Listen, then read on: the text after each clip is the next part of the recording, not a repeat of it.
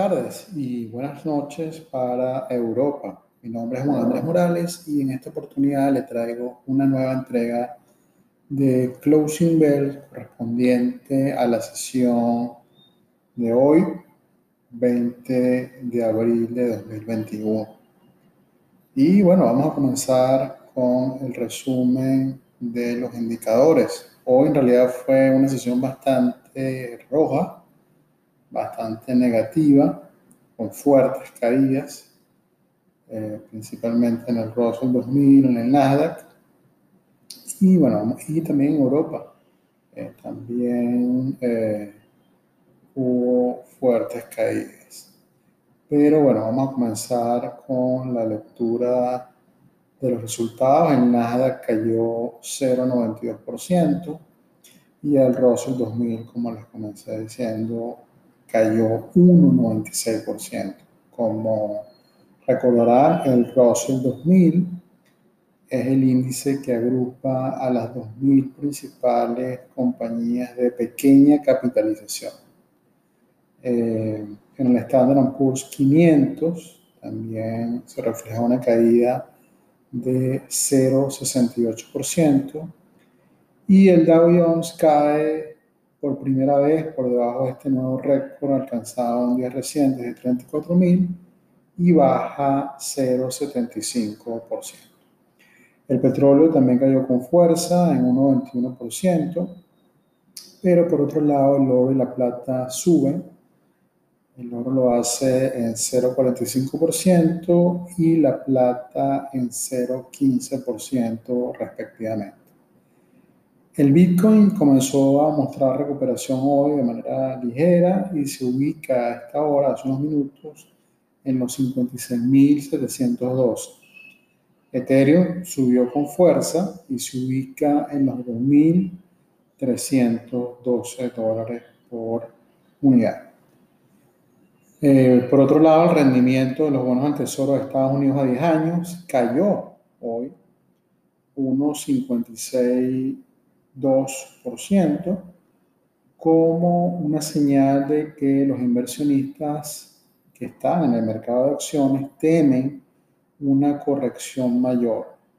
Y entonces van a hacer los bonos haciendo compras de estos bonos y eh, resulta pues una caída del rendimiento de estos bonos. Y recuerden que lo había comentado en días anteriores ¿Qué es lo que vamos a ver ahora? Una, una volatilidad en el rendimiento.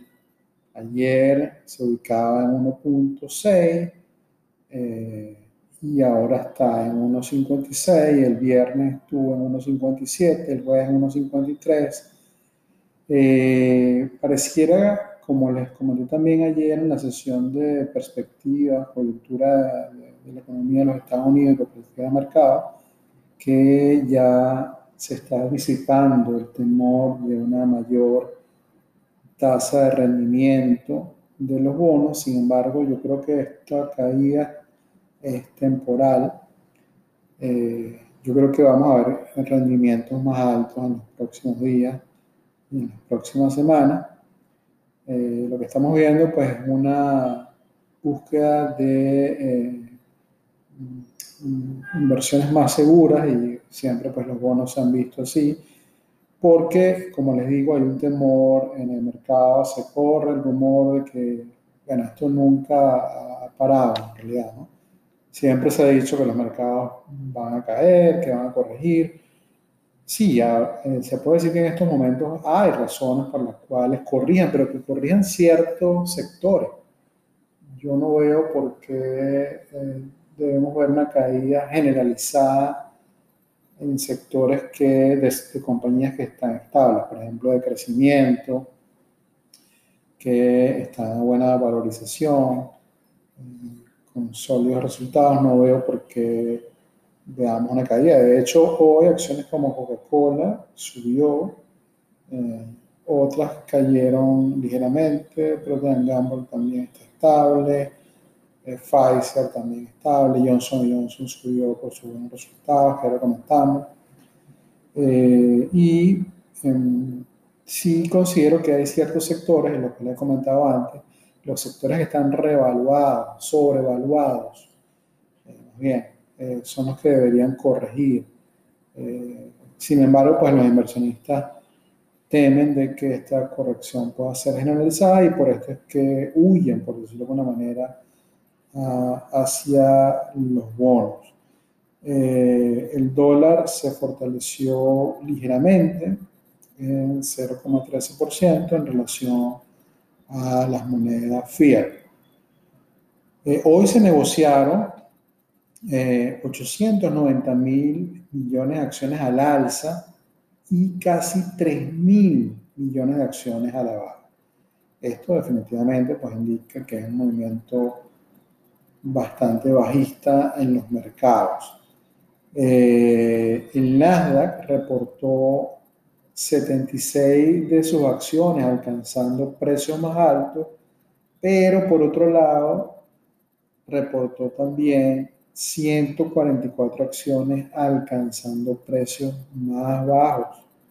Pues también este indicador del Nasdaq nos dice que hay una corrección. Eh, por lo menos hoy el movimiento que se ha visto en los mercados es un movimiento de corrección. Vamos a ver cómo resulta mañana. En cuanto a los principales marcadores mm, europeos, eh, el FTS 100, recordemos la Bolsa de Londres, también bajó.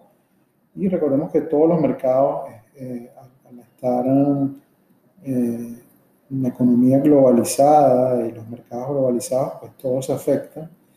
Eh, sin embargo, debemos recordar que Europa cerró primero, pero también cerró a la baja.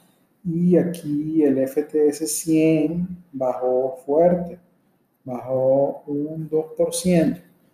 Eh, el DAX, que es el índice alemán, también bajó con bastante fuerza, un 55%. El CAT, el CAT 40, el índice de París, cae 2,09% y el IBEX 35, la Bolsa de Madrid, bajó 2,89%. Entonces, es generalizada al parecer la corrección de hoy global. Todavía no la llamamos una corrección, pero sí una fuerte baja. Hay que ver si mañana el comportamiento es similar.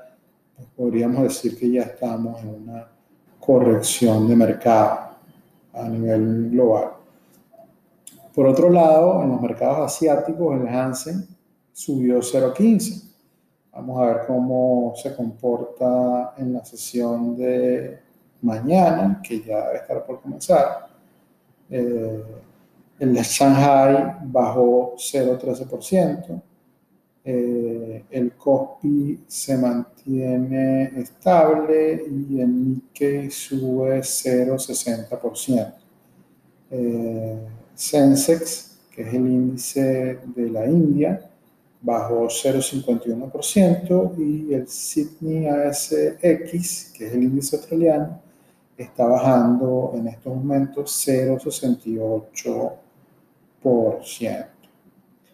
En cuanto a las earnings que se reportaron hoy y comenzó esta mañana con Johnson Johnson, esta lo hizo reportando mejores ganancias por acción, de lo esperado, en 0,22 centavos y mejores ingresos en 280 millones de dólares reflejando así un incremento de estos ingresos año contra año de 7.9%. También incrementó su estimado de ganancias por acción para final de este año en 16.8% más, lo cual es muy favorable. Y los ingresos estimó también un incremento de 9.3%.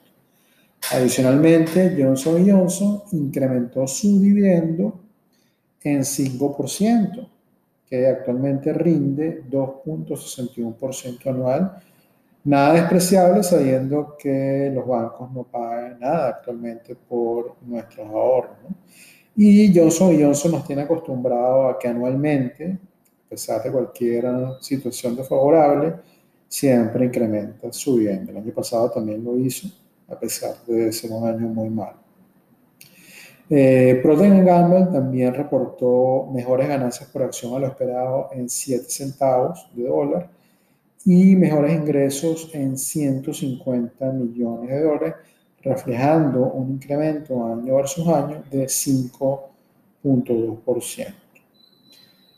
Eh, y hace unos minutos eh, reportó Netflix, dando una sorpresa bastante negativa, a pesar de que sus ganancias por acción han sido más altas en 0,78 centavos y también que sus ingresos fueron más altos, al menos solo en 20 millones, pero fueron más altos. La noticia negativa en este caso es que mm, estimó o estima que para el segundo trimestre va a alcanzar ingresos ligeramente más bajos de lo que había informado inicialmente. Y aquí la noticia que cayó como un balde de agua es que va a reportar o estima agregar solo un millón más de usuarios versus los 4.28 4.28 millones que esperaba el mercado. En estos momentos la acción de Netflix en After Hours está cayendo 11%. Eh, mañana vamos a ver también el reporte de earnings importante de Verizon, la compañía de telecomunicaciones, y también Chiplote, que es una, compañía de restaurantes eh, exitoso spin-off de McDonald's. Y con esto entonces eh, cierro la sesión eh, de hoy de Closing Bells eh, sin antes agregar de que esta sesión, como todas las demás, es una cortesía de la firma de inversiones JAMB Investment y que pueden hacerme llegar sus comentarios a través de la cuenta de Instagram JAMB.investment y a través también del correo electrónico info arroba.